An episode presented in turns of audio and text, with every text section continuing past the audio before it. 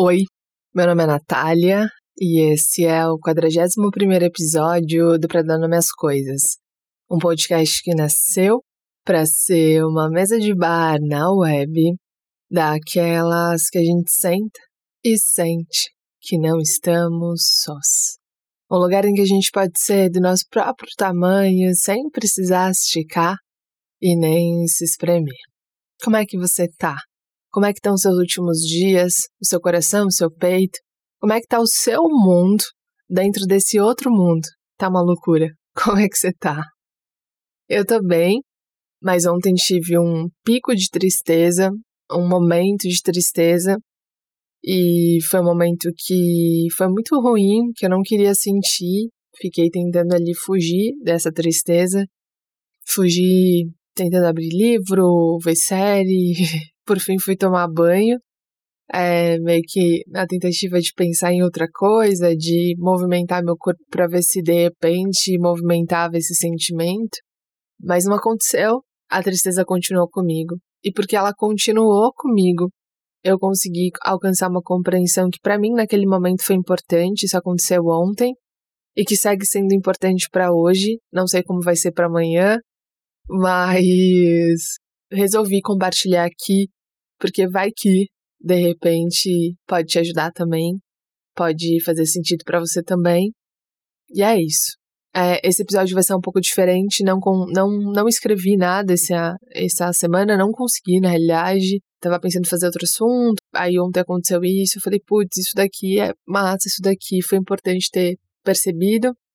Então não escrevi, vai ser um pouco diferente talvez. Às vezes quando eu ouço um episódio sem roteiro não me parece tão diferente do que com um roteiro, então não sei se essa, essa informação faz algum sentido para vocês. É, mas é isso. É, espero que se não fizer sentido, pelo menos te faça uma boa companhia. Boa audição.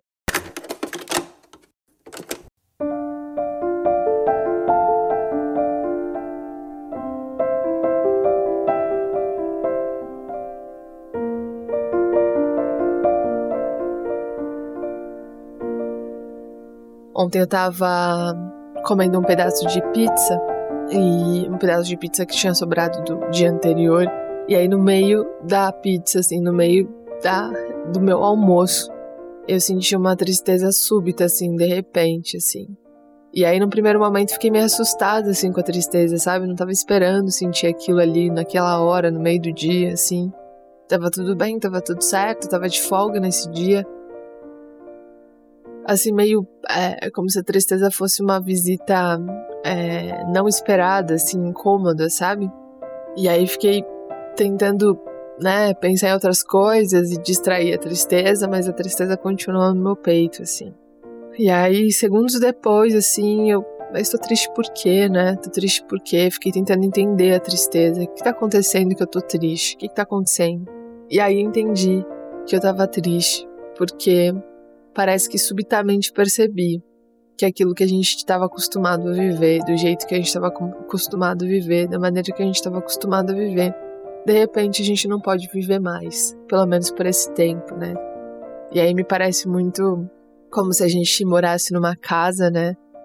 E aí a gente conhecesse bastante essa casa, né? Conhecesse, sei lá, como essa casa é por completo, né? Então conhecesse todos os defeitos e as qualidades dessa casa, conhecesse aquela torneira que emperra, ou a porta que não tá fechando direito, é, soubesse que a pia dessa casa às vezes acumula mais água de um, de um, lado do que do outro, e aí às vezes você vai lavar a louça e acaba derrubando água no chão, tem que passar o pano porque melecou o chão inteiro.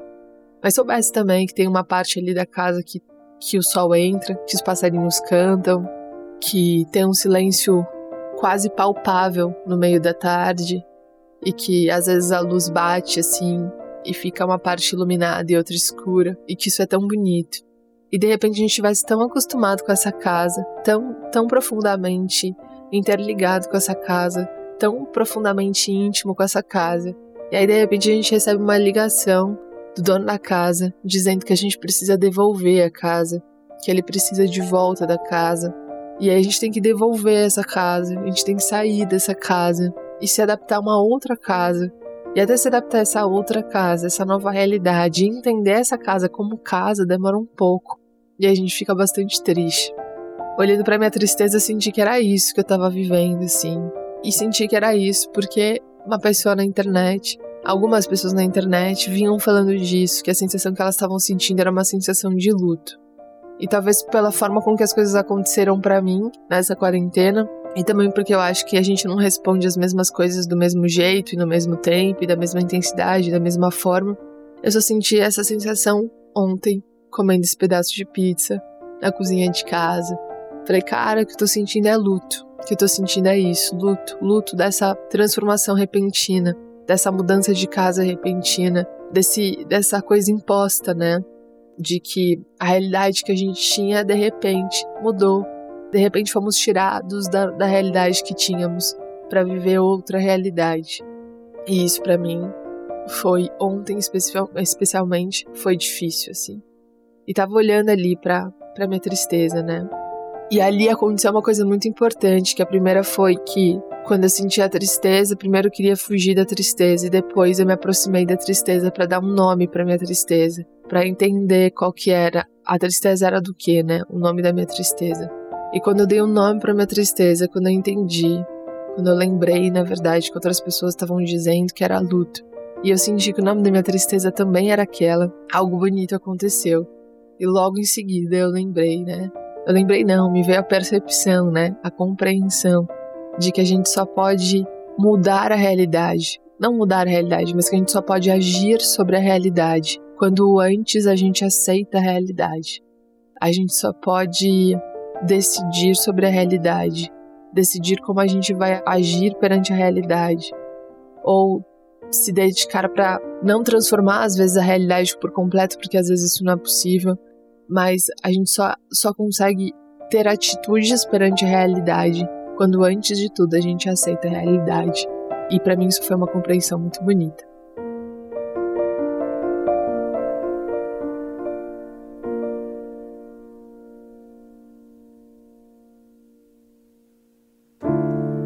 Can feel it coming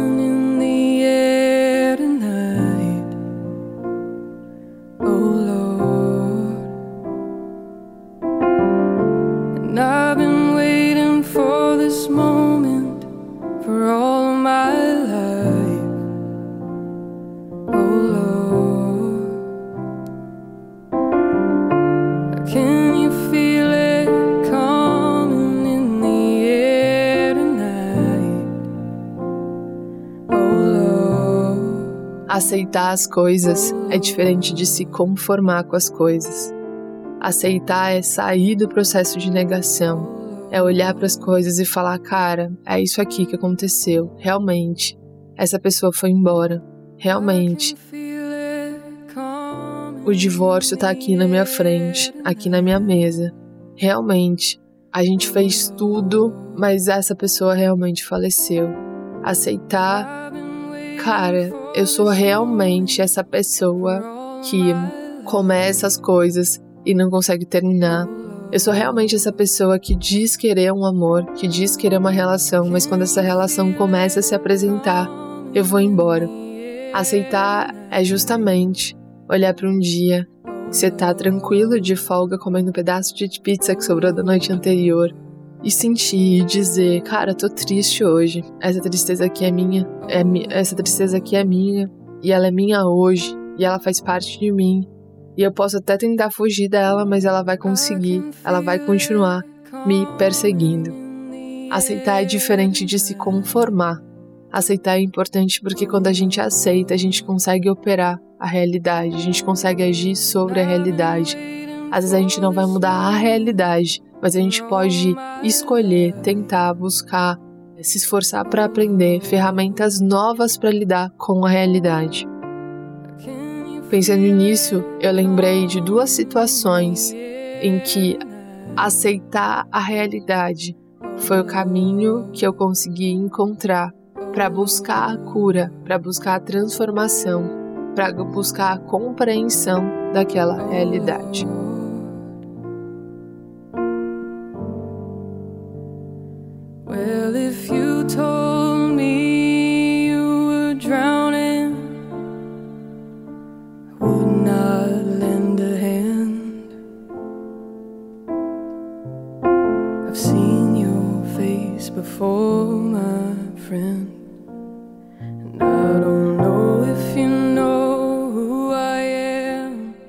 Lembro que eu tava no metrô, indo pro trabalho, tinha vinte e poucos anos, e de repente eu senti que meu corpo inteiro começou a tremer, assim. Mais do que isso, ao mesmo tempo que eu comecei a tremer, eu fui invadida por um medo, assim, absurdo e por uma sensação de que eu tinha que descer daquele metrô, daquele trem naquela hora, porque se eu não fizesse isso, uma coisa muito ruim ia acontecer com a minha família. Na hora em que isso começou a acontecer, comecei a respirar fundo para ver se conseguia controlar as sensações do meu corpo, mas comecei a ver que cada vez mais eu ia afundando nesse pânico, nesse medo, nesse desespero, assim. E aí a primeira coisa que eu precisei fazer naquele segundo é de não entender o que estava acontecendo, de, do medo do, daquilo que estava acontecendo, foi começar a respirar fundo e dizer para mim, tá tudo bem, tá tudo bem, tá tudo bem, calma, tá tudo bem, tá tudo bem. Porque naquele momento eu comecei a ficar desesperada com o meu desespero, desesperada com a situação, desesperada por não conseguir controlar as minhas emoções. Horas mais tarde eu estava na consultório do Carlos, meu primeiro terapeuta, chorando enlouquecidamente e dizendo para ele que eu tinha perdido o controle do meu corpo. Eu tinha perdido completamente o controle do meu corpo. Naquela consulta, o Carlos me diagnosticou com um transtorno de ansiedade e disse para mim que eu precisaria, na realidade, fazer tratamento psicoterapêutico, né? Terapia. E que se eu não respondesse, se meu corpo não respondesse ao tratamento, a gente precisaria entrar com remédio. Cara, foi uma bomba aquele momento, assim. Foi um desespero, foi um, uma, uma dor, mas principalmente foi para mim uma grande decepção, assim. Eu lembro que quando eu sentei na, na, no consultório dele, quando eu sentei na poltrona dele, a primeira coisa que eu repetia, assim, enlouquecidamente, era isso, assim. Ele perguntou, como é que você tá? E aí eu comecei a chorar e dizer: Eu não acredito que eu perdi o controle do meu corpo. Eu não acredito que isso aconteceu comigo. Eu não acredito que eu tô aqui nesse consultório porque eu não tô conseguindo lidar com as minhas emoções. Cara, isso para mim foi muito difícil. Eu sempre tive uma pira assim com, com psicologia, assim. Sempre admirei pra caramba essa profissão, sempre achei bonito, assim. Depois que você passa pelo processo, né? Enfim, eu tô, faço terapia já há alguns anos você percebe a potência que é isso, assim, né? É, a potência que acontece quando você tem um profissional que é muito bom e um paciente que enxerga sentido nisso, assim, né?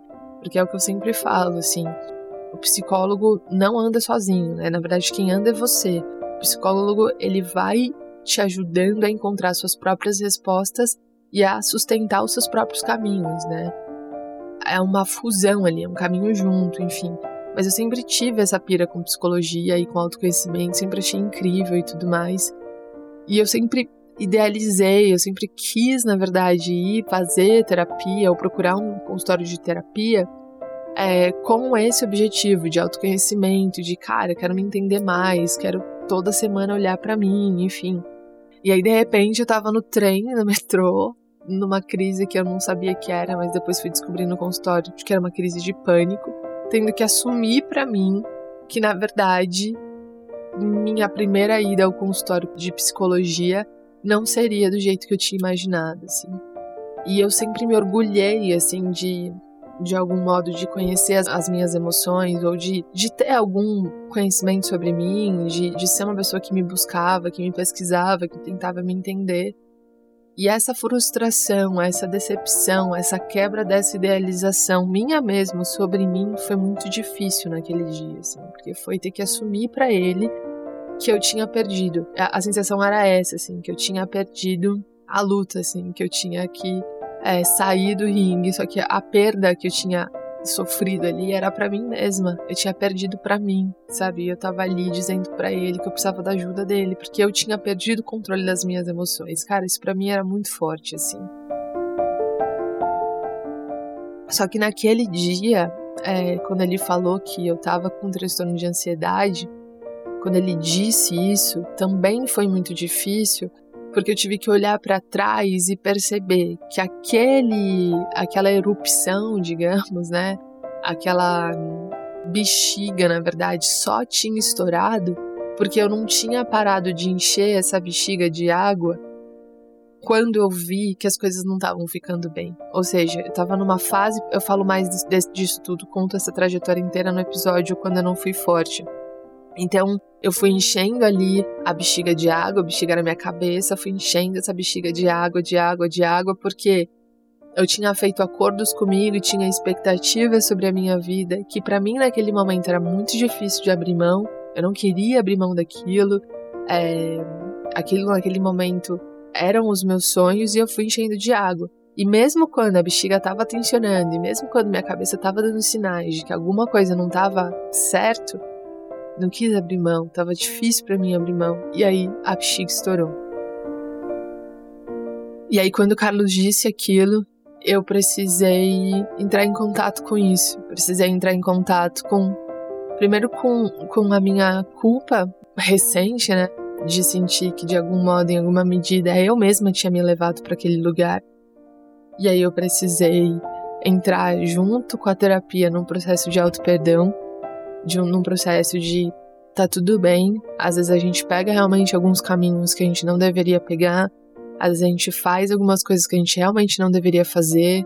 Às vezes a gente literalmente entra em alguns buracos, né, achando que a gente dá pé e quando a gente tá lá embaixo, a gente descobre que a gente não tem pé, que a gente não deu pé e tá tudo bem. Vamos, vamos, pra gente conseguir sair desse buraco, Natália, você vai ter que se acompanhar, né? Pra sair desse buraco, você vai ter que se ajudar. E você vai ter que reconhecer que também isso é parte do caminho e que tá tudo certo importante é olhar para essa experiência e falar, cara, agora eu sei, antes de, de cair no buraco, agora eu já sei o que, que eu tenho que fazer para não cair no buraco, né?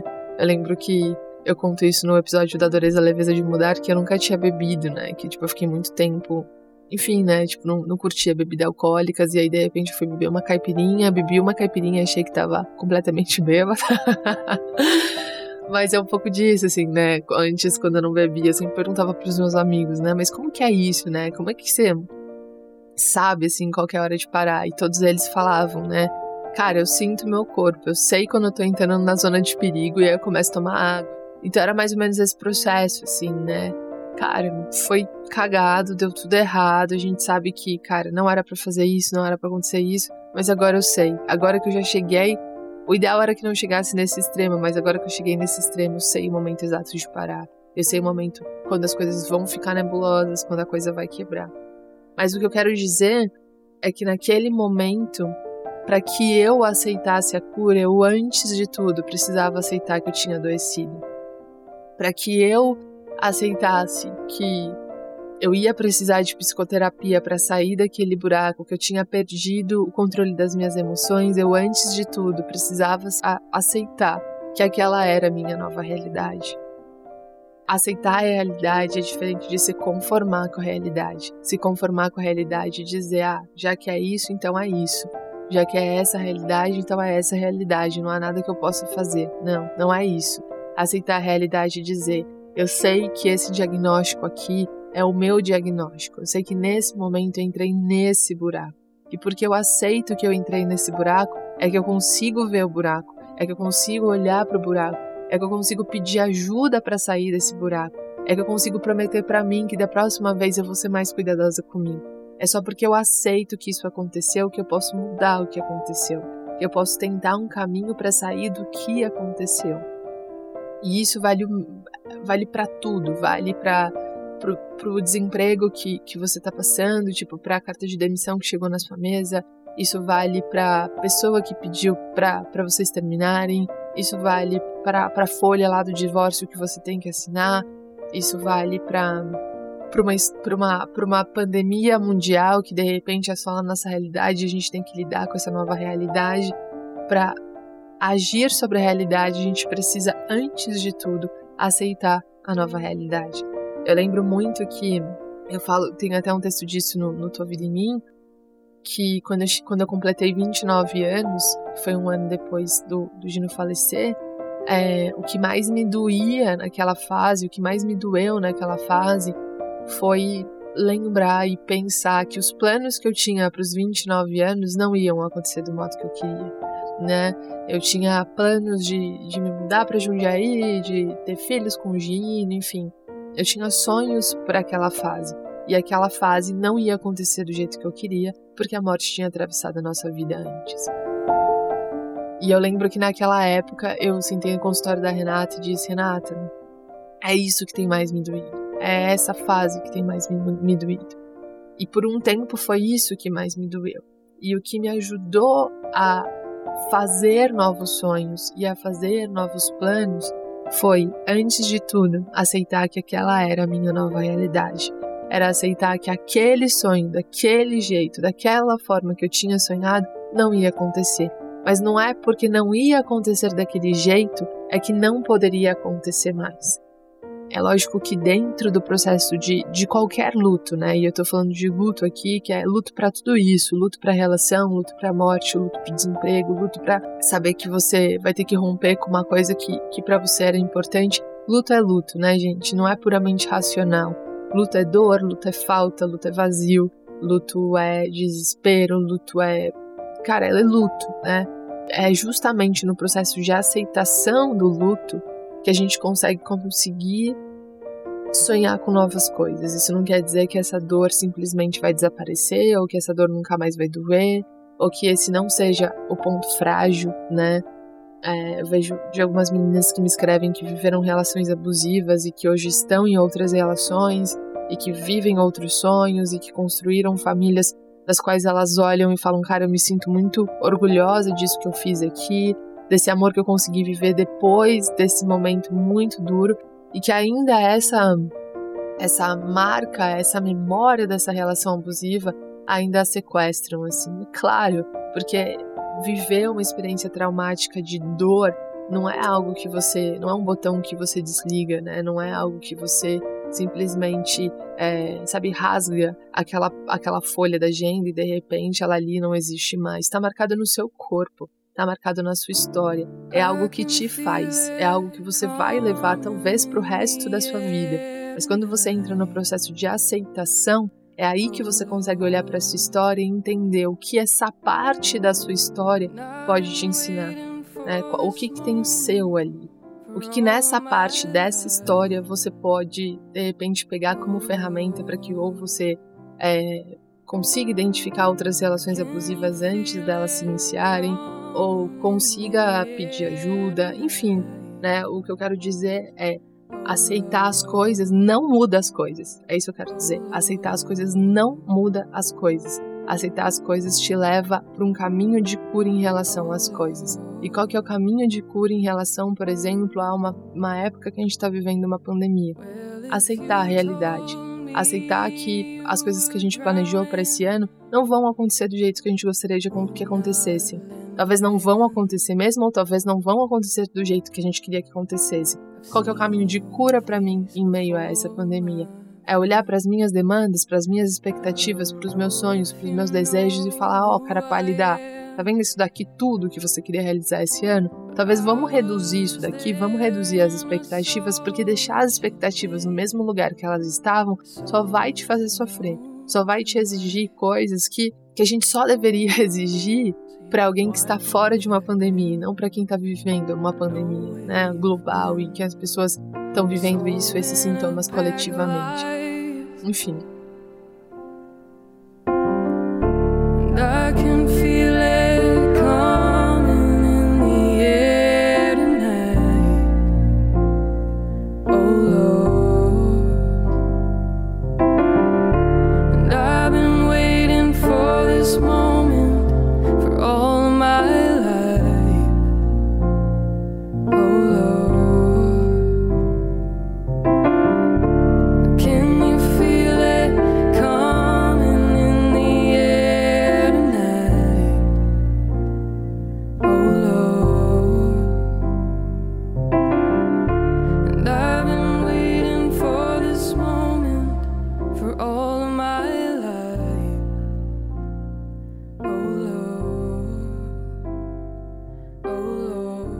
aceitação para mim sempre é um caminho de transformação, assim, sempre. E eu lembro que teve uma vez, eu tinha uns 19, 20 anos mais ou menos, e eu tinha me apaixonado por um menino, assim, Muito. Eu sou pessoa da paixão, né, galera? peixe, ascendente em peixe. Agora eu não sei, não tenho certeza se é peixe com ascendente em Libra ou se é peixe com ascendente em peixes. Eu esqueci agora. Eu acho que é peixe com ascendente em Libra.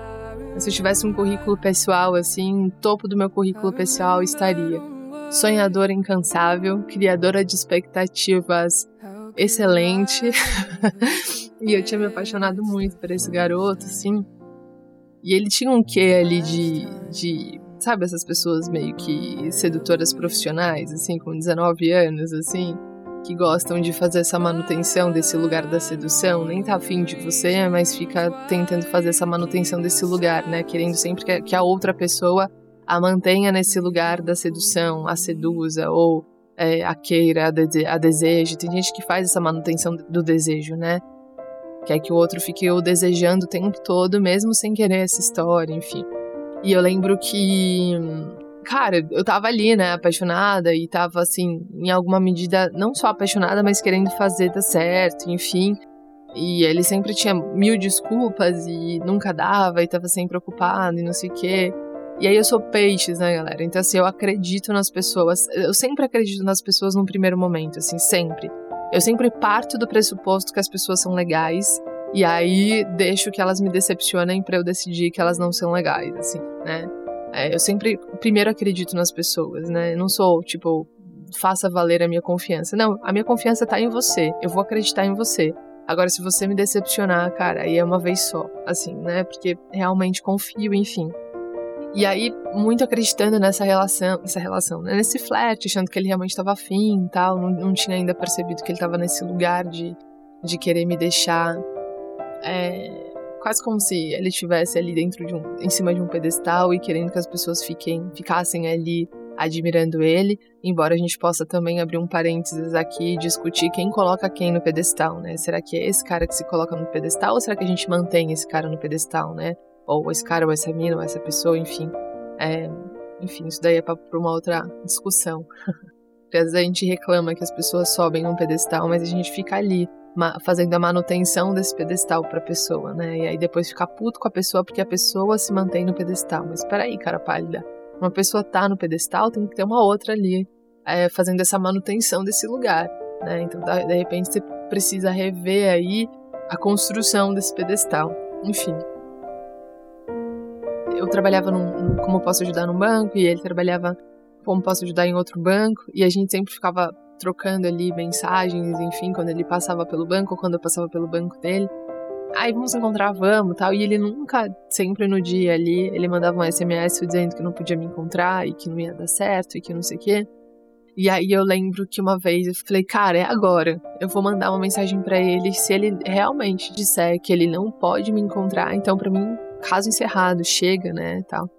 E aí eu lembro que ele falou: Ah, então, sabe o que é? É que a minha avó, cara, foi pegar um negócio na feira e aí ela tropeçou no carrinho do, do, do cara que vendia banana.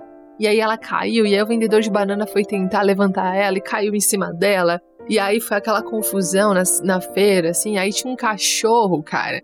E o cachorro que tava segurado, tipo, tava seguro, assim, num pedaço de pau, escapou do pedaço de pau e subiu em cima da minha avó e do cara e mordeu todo mundo. Ele contou uma história, assim, que dava até pena no criador da novela mexicana, assim, sabe? O autor da novela mexicana ia ficar com dó da história que ele contou. E naquele dia eu saquei, assim, né, que ele não, não tava na vibe, assim. Só que na minha cabeça era muito difícil, na, na, minha cabeça de 19 anos, né? Era muito difícil entender como uma pessoa demonstrava interesse e ao mesmo tempo não bancava o interesse dela, assim. E era isso que me. É, que sempre. Era o gancho, né? Que sempre me fisgava pro lado dele de novo, né? Não, mas ele demonstrou interesse. Não, mas ele me chamou de amor, mas ele me chamou de gatinha, mas ele. Né? Então, assim, tipo, ah, ele não quer, né? mas ele faz isso que me traz de volta. E óbvio que era, esse era o jogo, né? Mas eu lembro que naquele dia, o que, o que me fez é, romper com aquele flerte que já durava bastante tempo e que me deixava presa àquela história e que mais me tirava do que me dava foi compreender que eu lembro que eu fiz o seguinte raciocínio que era é, não importa se ele não quer de fato se ele é, não tem condições de viver essa história e aí N razões para ele não ter condições de viver essa história, porque na época não tinha ferramentas para viver essa história, porque estava com medo de viver essa história, porque, é, sei lá, tinha outra pessoa, enfim, eu não tinha conhecimento, mas podia ter outra pessoa. Não importa se ele não, não quer, se ele não tem condições, ou se não é o tempo dessa história. O que existe aqui é uma impossibilidade. O que existe aqui é um não caminho. Por que, que eu vou ficar insistindo nisso? Por que, que eu vou ficar ainda presa a isso? E aceitar a impossibilidade, aceitar que aquela história não seria naquele momento, me libertou. E eu acho que isso se aplica a muitas não histórias, né? De repente a pessoa fica ali e você sempre volta, porque, ah, sempre tem um mas, né? Ah, ele nunca vai nos encontros, ele sempre me dá pelé, ele sempre, né, diz alguma coisa que é, que é dúbia, que eu, que eu acho estranho, mas ele me chama de amor, mas ele se preocupa comigo, mas ele manda como mensagem dizendo e perguntando como eu cheguei, né? E aí esse mas é sempre esse gancho que quando você tá indo embora te faz voltar, quando você tá indo embora ele te pega de volta ele ou ela, enfim. Mas o que me libertou naquele dia foi de novo a aceitação. Olhar para aquela história e falar, cara, eu tô há seis meses, sete, sei lá, um ano nesse, nesse flerte, tentando fazer essa história acontecer. Essa história não está acontecendo. Aqui existe sim uma impossibilidade. Porque existe essa impossibilidade. Quando eu aceito essa impossibilidade, aí sim eu consigo me libertar. Porque o que não me deixava aceitar essa impossibilidade era o mas, né? Era o mas, que aí era o gancho que ele me trazia de volta. E aí, quando eu aceitei a impossibilidade, aceitei que eu não queria mais viver aquele flerte daquele jeito, eu decidi para mim. Se for para viver essa história, então que seja de outro lugar. Se for para viver essa história, então que seja de outra forma. Se for para viver essa história, então que seja de, em outro cenário, de outra, em outra dinâmica, em outra forma de acontecer. Porque desse jeito tá me fazendo mal desse jeito me cria expectativas, me faz esperar coisas que não vão acontecer. E foi uma decisão bonita e importante, assim, aos 19, 20 anos, assim, que hoje eu olho para trás e falo, poxa, que legal, fui madura. e eu acho que é isso, gente, que eu. Acho que é isso o que eu queria compartilhar, assim. Eu acho que aceitar as coisas nos permite mudar as coisas. Aceitar as coisas nos faz alcançar o caminho da cura que às vezes a gente diz querer, né? Que a gente anseia tanto, né? Aceitar as coisas como são, aceitar de repente que você perdeu o controle das suas emoções e você precisa sim de ajuda terapêutica, da ajuda de um psicólogo, aceitar que de repente você foi diagnosticado com depressão, síndrome do pânico, ansiedade e que talvez nesse momento você precise sim tomar remédio, é, aceitar que é, você adoeceu por escolhas que, lógico, que você fez é, pensando que eram melhor para você, claro. É, eu também tenho convicção que na época, quando eu tive transtorno de ansiedade, eu tenho certeza, cara, certeza que aquelas decisões eu achava que, era, que eram as melhores para mim, sabe? Era o caminho dos meus sonhos, tá tudo certo. Eu tô extremamente em paz com a Natália que eu fui, assim. Admiro pra caramba. Tem várias coisas dessa Natália: perseverança, determinação, a coragem, a ousadia, cara, que são minhas até hoje. E eu sou absolutamente agradecida a ela, agradecida. Porque foi tateando os limites que eu não posso exceder que hoje eu sei o exato momento onde parar. Hoje eu sei em que buraco, hoje eu sei que caminhos que me levam a, a determinados buracos e que eu não quero estar ali de novo, assim. E tenho profunda compaixão por essa Natália, profunda compaixão. Eu lembro muito de uma vez que, uma, que minha mãe, assim, era adolescente, assim, adolescente, ah, tinha uns 16, 17 anos, e eu fui contar um negócio para minha mãe, assim, que tinha sido para mim o, o, o, exceder de um limite, que eu não deveria ter, ter ultrapassado aquele limite. Eu fui contar para ela e ela disse: Nath, você tá aprendendo. Adolescência é isso, você tá aprendendo, você tá entendendo como que é viver nesse corpo desse jeito, tá tudo certo, tá tudo bem. É caminhar é isso, é entrar por umas portas e você falar, putz, não, não entro mais aqui, não é isso que eu quero. É, é cair nos buracos e falar, putz, o importante é você aprender a levantar, sabe? É ter compaixão por você, compaixão por você, sabe? É olhar para seus caminhos e falar, cara, é a primeira vez que eu tô aqui, velho. Tipo, vai errar, vai cair, vai se esfolar, sabe? Ser capaz de, de você se pegar no colo e falar, cara, tá tudo certo. sabe? A gente tá aprendendo, velho. A gente tá aprendendo, não dá. Você pode ter 58 anos, 72 ou 24, sabe? Não importa. Tem caminhos que vão ser inteiramente novos para você e que às vezes você vai aprender a fazê-los dando umas tropeçadas, sabe? É, se você estiver tentando coisas novas, se você estiver tentando caminhos novos, se você estiver se propondo a fazer coisas que você nunca fez antes, é muito possível que você vá cair. É muito possível que você vá tropeçar. É muito possível que talvez você exceda alguns limites que depois, logo depois, você vai perceber que não precisavam ser excedidos. Acho que o autoconhecimento ajuda muito nisso. Concluindo a história da transtorno de ansiedade, eu acabei não precisando tomar medicação, mas o que aconteceu naquele período é que eu me apaixonei de vez pela psicologia. Então faço terapia já há algum tempo e hoje estritamente por causa do autoconhecimento, porque acho uma delícia me conhecer, porque me conhecer me ajuda a viver comigo na minha própria pele, me ajuda a estar à vontade na minha própria pele. Tem dias que mais, tem dias que menos, tem dias que, cara, não aguento olhar pra minha cara e conversar comigo e estar comigo. Mas, é, de modo geral, é isso. Assim, é, me ajuda muito. Gosto muito de me conhecer, acho, acho autoconhecimento. Trabalho dos psicólogos todos. Inclusive, tem muitos psicólogos nessa mesa. Um beijo em todos. Cara, sou absolutamente apaixonada pelo trabalho de vocês. Sou absolutamente grata pelo trabalho de vocês de se propor a ajudar o outro a se conhecer é, um, é uma coisa muito bonita, cara. Eu, a minha experiência com a terapia é muito gratificante para mim, assim, é muito importante, assim, tem uma, um grande tamanho. Então acho que é isso, gente. Acho que um jeito de mudar a realidade, um jeito de transformar a realidade, ou um jeito de se transformar perante a realidade é, antes de tudo, aceitar que aquilo aconteceu. É aceitar a rejeição, aceitar a demissão, aceitar o divórcio, aceitar a ajuda, aceitar, enfim, aceitar. É só quando a gente aceita, né? Não quando a gente se conforma, é só quando a gente aceita a realidade que a gente pode fazer algo sobre ela.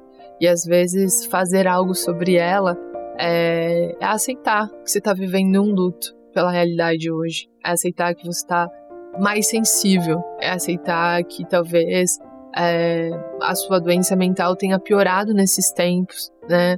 A sua, o seu transtorno de ansiedade, sua depressão, sei lá, sua síndrome de pânico, talvez tenha piorado nesse período. Porque a gente está vivendo um período em que a gente está vivendo um sintoma de tristeza, de enfim, de angústia coletivamente. Acho que quando as coisas. É quase como a sensação que eu tenho, né? Como se a gente tivesse potencializado todos esses sintomas e todo mundo estivesse vivendo junto isso.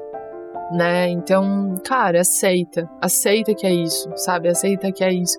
E uma coisa que eu tenho feito, assim, com afinco, é reduzir as minhas expectativas, sabe? Olhando para cada área da minha vida e reduzindo a expectativa para esse período qual é a minha expectativa para esse período? Cara, chegar saudável do outro lado, sabe? Acho que quando a gente tem claras, né, as nossas prioridades, quando a gente tem em mente as nossas prioridades, o caminho vai ficando mais fácil. Se meu objetivo é chegar saudável, então quer dizer que a minha autocobrança precisa ser repensada. Se meu objetivo é chegar inteira, então quer dizer que algumas demandas né, que eu tinha é, e que já eram difíceis, por exemplo, de fazer durante sem a pandemia, talvez na, na pandemia eu precise olhar de novo. Quer dizer que algumas lutas que eu entrava, algumas questões que eu estava disposta a resolver antes da pandemia, talvez nesse momento precisem de uma pausa. Porque nesse momento a minha prioridade, a minha prioridade é chegar saudável, é chegar inteira. E acho que quando a gente tem é, claras, né, quando a gente tem em mente as nossas prioridades claras, assim, isso daqui é importante para mim, fica mais fácil de não se perder. E quando a gente não tem as nossas prioridades muito claras, a gente vai se confundindo com as prioridades dos outros e achando que a gente tem que embarcar é, nos caminhos dos outros e, e aí a gente se perde. E aliás, é, se perder também é caminho, né? Se perder também faz parte. Enfim, cair no meio do caminho, levantar no meio do caminho, faz parte de uma vida viva, cara. Não tem como sair intacto da vida, né? Não tem, não tem. Tem horas que, que a gente cai nos buracos mesmo, tem horas que a gente tropeça, tem horas que as nossas decisões acabam nos adoecendo. É, e eu digo isso não para que a gente naturalize, né, o adoecimento mental, porque muito, muitos dos nossos adoecimentos mentais fazem parte de uma estrutura. Não estou dizendo para que a gente naturalize isso no sentido de romantizar. Estou dizendo isso só porque quando a gente aceita as nossas questões, aceita que a gente caiu em determinados buracos, é que a gente pode olhar para esses buracos e falar, cara, o que, que tem nesse buraco que me fez cair? Sabe? O que, que me levou em direção a esse buraco?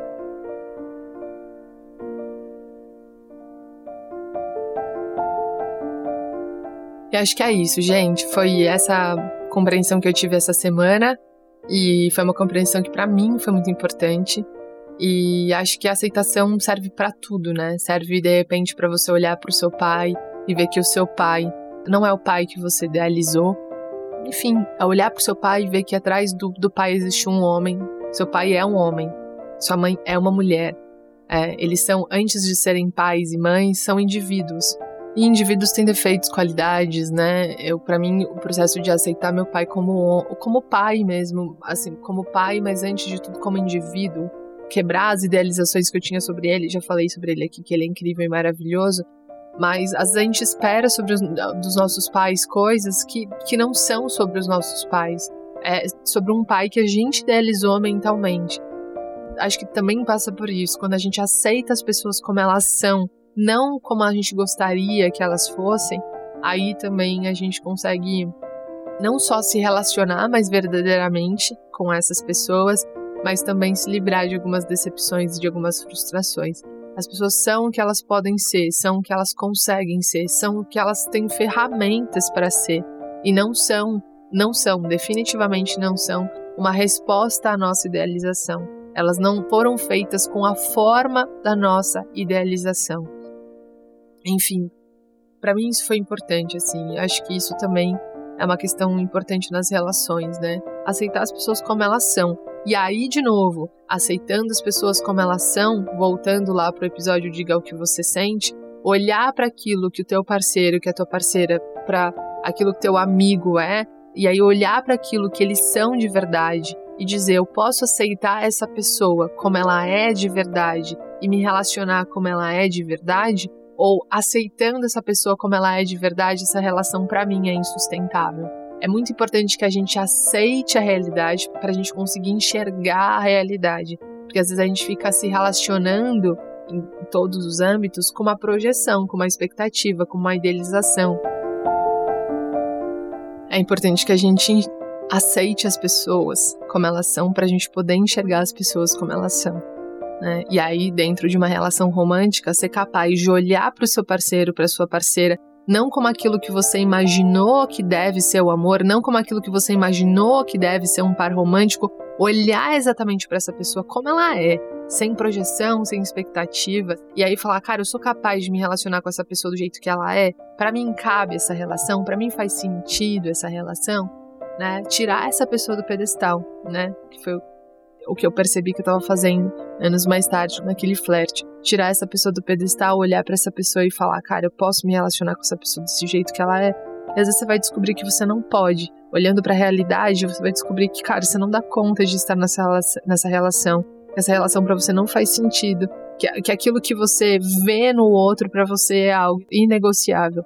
Mas para ter clareza sobre as situações é preciso olhar para a realidade como ela é como a gente olha para a realidade como ela é, aceitando a realidade como ela é. Antes de tudo, não existe transformação em nenhuma esfera, me parece, tá? É impressão minha. Se a gente não tem antes aceitação, né? Se você é, não tem, não tem mesmo. Assim, ninguém se cura se antes não aceita que adoeceu. Não tem como. É, senão a gente, sei lá, todo mundo tem na, na, na família aquela história daquela pessoa, daquele tio, daquele que fumava pra caramba. E aí o médico falou: Olha, se você não parar de fumar, você vai morrer. Você precisa parar de fumar. E aí o tio sai do consultório: Ah, esse médico não sabe nada. Esse médico aí, ó, que tá falando aí não tem nada a ver. E aí continua fumando e infelizmente falece porque fumava demais, né? Aí é aquela história que vai perpetuando de geração em geração. Então, mas fumava muito, não quis parar, por quê? Porque negou o problema. Nenhum problema pode ser resolvido se antes não é aceito, né? Aceitação como contrário de negação. Né? A gente só muda a realidade quando a gente aceita a realidade, quando a gente olha a realidade.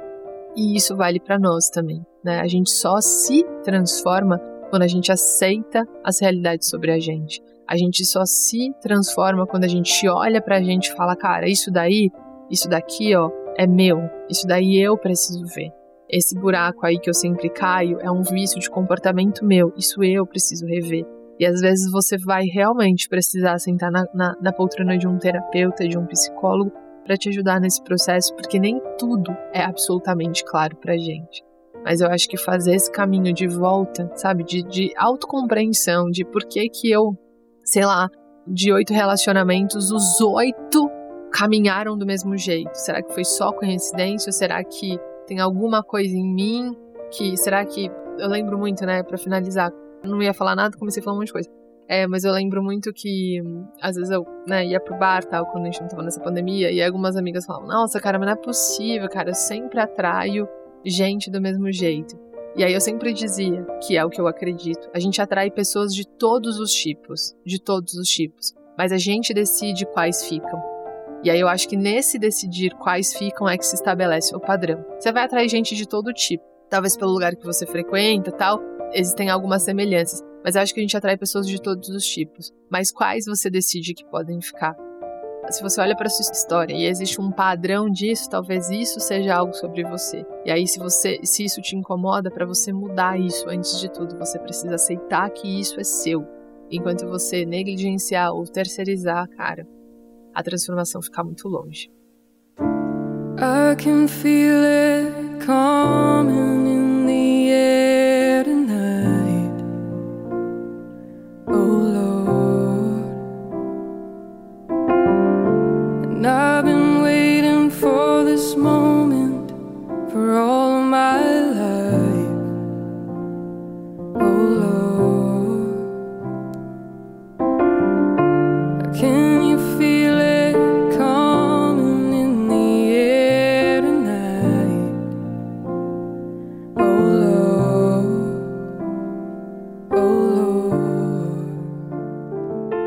isso, gente. Eu tava comendo um pedaço de pizza ontem e bateu a tristeza. E aí eu entendi que para passar por esse período, eu antes de tudo precisava aceitar que esse era o período da minha vida, que esses são os dias da minha vida. Eu precisava antes aceitar que não há outra realidade para se viver que não é essa realidade. Então, se é essa realidade que eu tenho, é essa realidade que eu vou viver, ou que eu vou tentar viver do melhor jeito possível, do melhor jeito que eu sei, da melhor forma que eu consegui, assim. Foi muito ruim sentir essa tristeza, mas foi muito importante dar um nome para essa tristeza. Foi muito importante entender essa tristeza é do quê? E aí quando eu entendi do que que era, aí sim eu consegui pensar em ferramentas para andar. Não tenho todas as ferramentas, é, não sei se essa ferramenta que eu encontrei ontem que me serviu para hoje vai continuar me servindo para amanhã, mas meu compromisso antes de tudo comigo, assim, principalmente comigo, né? Sou a principal responsável pela minha vida, a principal não, a única responsável pela minha vida, uma vez que sou adulta, é continuar tentando encontrar ferramentas para atravessar esse período. Me parece que essa é uma boa ferramenta, aceitar a realidade como ela é. Porque aí, aceitando essa realidade como ela é, aí sim eu tenho ferramentas e possibilidades de encontrar formas de atravessar essa realidade, de olhar para essa realidade como um caminho, né? E olhando para esse caminho como altos e baixos e pedras e às vezes plano e às vezes com um buraco e não fingindo que esse caminho é de repente um campo no bosque, né? Então, olhando para esse caminho e falando, cara, eu vou me preparar para esse caminho. Como ele tem muito alto e baixo e buraco e tal, vou esvaziar um pouco o peso da mochila. Porque se eu esvaziar um pouco o peso da mochila, se eu pegar na mão, ainda que virtualmente por chamada de vídeo, na mão dos meus amigos, se eu abrir um caderno e fazer desse caderno um diário para eu poder escrever quando a angústia aperta, se eu preparar ali uma lista de coisas que me fazem bem para eu poder recorrer quando a dor apertar, aí talvez eu chegue mais inteira no fim do caminho. E lembrando, qual é a minha prioridade nesse período? A minha prioridade, a minha, Natália Souza, é chegar inteira, é chegar saudável no fim do caminho. E aí, com essa prioridade em vista, aí eu já vou questionar um monte de outras coisas que eu vinha fazendo para que essa minha prioridade, para que esse que é o meu objetivo seja alcançado. É isso, gente. So you can wipe off that grin. I know where you've been. It's all been a pack of lies.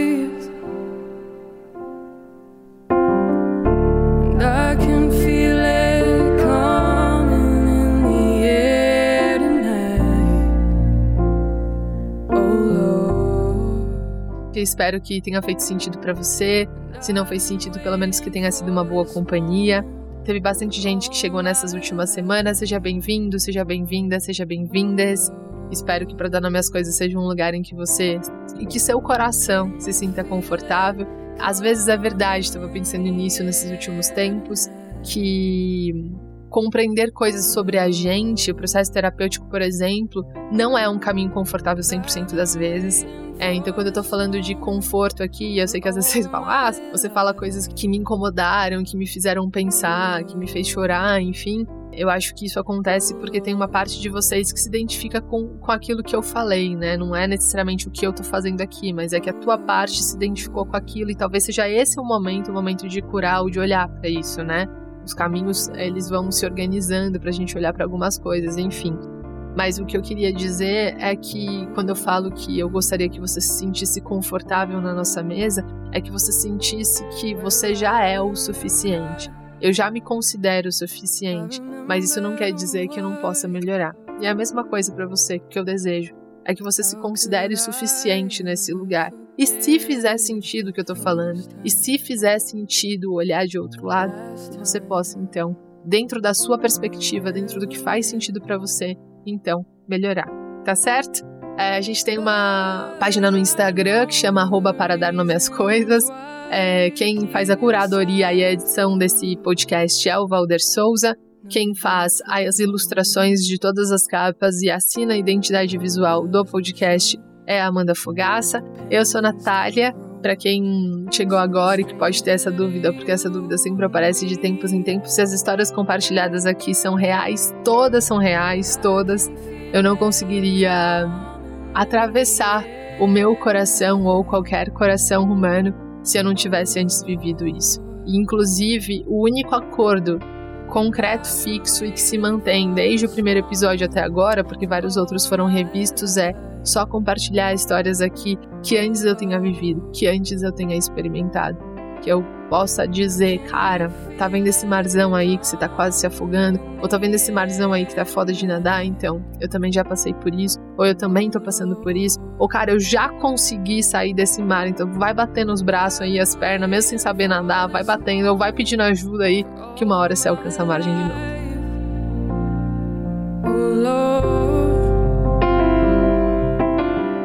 É isso, gente. A gente tem uma playlist também no Spotify que chama Playlist para dar nome às coisas, um nome super autêntico. e se você gostou desse episódio e quiser e fizer sentido, compartilha nas suas redes sociais, se você quiser gostar, fizer sentido, porque ajuda a gente também a chegar em outros lugares e talvez é, seja essa a mensagem talvez não, não mude o mundo dessa pessoa para quem você vai mandar, mas talvez seja uma, uma boa salva-vidas, né? Às vezes a gente só ouvir alguém que já passou por aquilo já dá um quentinho no nosso coração. É isso, valeu, gente. Até semana que vem.